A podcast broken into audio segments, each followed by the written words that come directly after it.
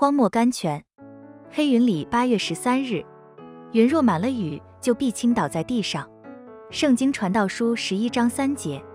这样，我们为什么要惧怕我们环境中的黑云呢？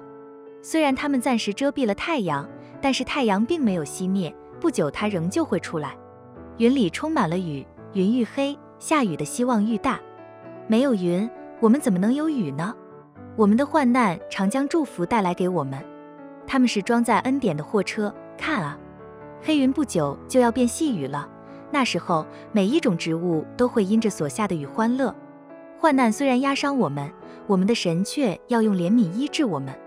他的货车虽然发出淋淋的粗声来，其上所装载的却是满意的恩泽。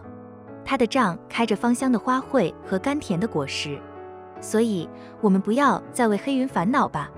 我们应当歌唱，因为五月的花草是四月里的云雨带给我们的。